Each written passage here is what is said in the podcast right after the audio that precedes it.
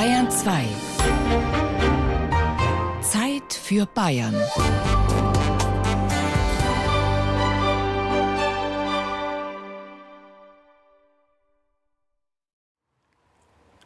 Wir stehen jetzt hier mit einer Karte und einem Kompass und versuchen damit jetzt unseren Weg zu finden. Und dafür müssen wir jetzt erstmal eine Richtung bestimmen. Welche denn? Nehmen Sie erst die Nordrichtung. Jetzt legen Sie den Kompass einfach auf die Karte und drehen die Karte so lange, bis eben dieser Nordpfeil mit der Nordmarkierung übereinstimmt. Karte ist eingenordet. Fertig. Die Richtungen auf der Karte stimmen jetzt mit denen im Gelände überein. Frank Liebau aus dem mittelfränkischen Röthenbach an der Pegnitz weiß, wie er sich orientieren kann. Er hat zwar ein GPS-Gerät, doch wenn er wandern geht, nimmt er immer einen Kompass mit. Ich habe seit meinem sechsten Lebensjahr mit Kompassen zu tun. Mein Bruder hat mir damals seinen Kompass geschenkt, damit ich immer weiß, wohin ich zu gehen habe. Inzwischen hat Frank Liebau eine ganze Kompasssammlung zu Hause liegen. Die meisten der rund 300 Exemplare kommen aus Nürnberg oder Fürth. Denn dort werden schon seit der Renaissance Kompasse gebaut. Also in unserer Region gab es so um 1500, 1600 20 Kompassmacher, Familien. Und heute gibt es vielleicht noch eine. Das ist dann Stockert und Sohn. Die Firma C. Stockert und Sohn sitzt in Rednitz-Hembach, südlich von Nürnberg, und hat von allen Kompassmachern in Franken die längste Tradition. Der Inhaber heißt Norbert Fritz. Und soweit ich weiß, bin ich der letzte Kompassmacher für Taschenkompasse in Deutschland. Norbert Fritz beschäftigt zwei Mitarbeiter und einige 400-Euro-Kräfte. Maschine an.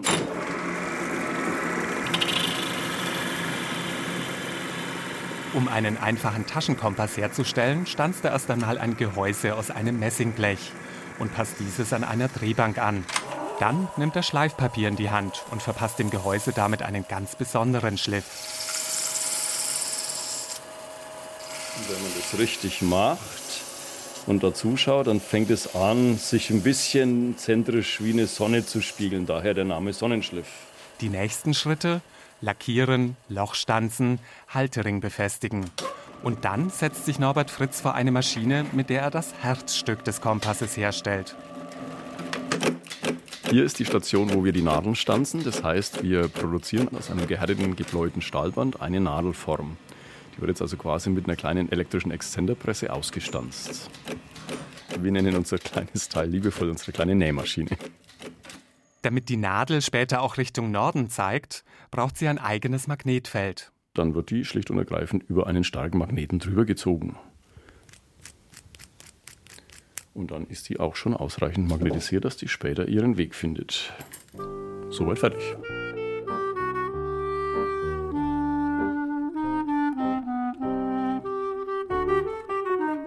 Um einen Taschenkompass herzustellen, braucht Norbert Fritz nur ein paar Minuten, wenn die Maschinen und Werkzeuge erst einmal richtig eingestellt sind. Sein Handwerk hat sich der gelernte Chemiker selbst beigebracht, denn den Ausbildungsberuf des Kompassbauers gibt es schon seit Jahrzehnten nicht mehr. Der Bedarf ist einfach nicht mehr da. Früher war das anders, sagt Norbert Fritz. Zu den Zeiten, als hier das Deutsche hergekauft hat, sind hier wohl Zehntausende Kompasse pro Monat hergestellt worden. In der Zwischenzeit ist es sehr abhängig von den Kundenaufträgen. Ich sage mal einige hundert bis einige tausend bestenfalls im Monat. Ist aber auch klar, weil eben das Handy natürlich die Konkurrenz darstellt. Wer sich heute orientieren möchte, hat dafür digitale Richtungsweiser. Das Navi im Auto, das GPS-Gerät in den Bergen oder eben das Smartphone in der Hosentasche. Selbst Norbert Fritz nutzt nur noch ganz selten einen Kompass. Also für den Durchschnittsmenschen, der in der Stadt den Weg finden will, ist der Kompass natürlich die falsche Wahl, ganz eindeutig. Für den Wanderer, der sich den Spaß machen möchte, im Gelände mal selbst zu navigieren, ist es natürlich durchaus anspruchsvoll und interessant. Ansonsten machen wir viel für Schulen, wo wir in verschiedenen Klassen im Lehrplan die Möglichkeit haben, das Magnetfeld zu besprechen. Und da wird unter anderem teilweise eben auch der Kompass besprochen. Und da liefern wir ein schönes Produkt hin. Seine Kompasse bringen aber nicht nur Schüler auf Kurs, denn es gibt sie noch, Menschen, die ohne einen Kompass die Richtung verlieren würden. In manchen Bereichen, wenn es jetzt unter die Erde geht, wenn es unter Wasser geht, braucht man einen Kompass, weil dort einfach kein GPS-Signal zu empfangen ist. Und in den Bereichen, wo es auch mal ohne Batterie im Sturm, im Dunkeln, in der Kälte eben sein muss, dass man eine grobe Richtung hat. Also ich sage jetzt mal Expeditionen oder Bergnotretter, solche Dinge, Und natürlich auch grundsätzlich, wie die Bundeswehr, alle Heere der Welt haben sicher noch einen gewissen Anteil an Kompassen, der halt im Extremfall immer dann funktioniert, wenn alles andere nicht mehr funktioniert. Der Kompass als Richtungsweiser erscheint noch nicht überflüssig geworden zu sein. Und ein komplexeres Modell kann noch viel mehr als einfach nur die Richtung anzuzeigen. Angenommen, Sie wollen Ihren Baum fällen und wissen nicht, wie hoch der ist.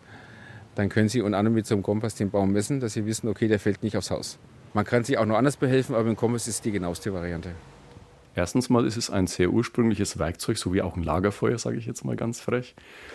Es äh, zeigt uns den Weg auf dieser Welt, auf der wir halt mal leben. Und ich finde, es ist ein schönes Handwerk, was eigentlich schade ist, wenn es einfach nur stillschweigend ausstirbt und gegen einen großindustriellen Prozess ausgetauscht wird.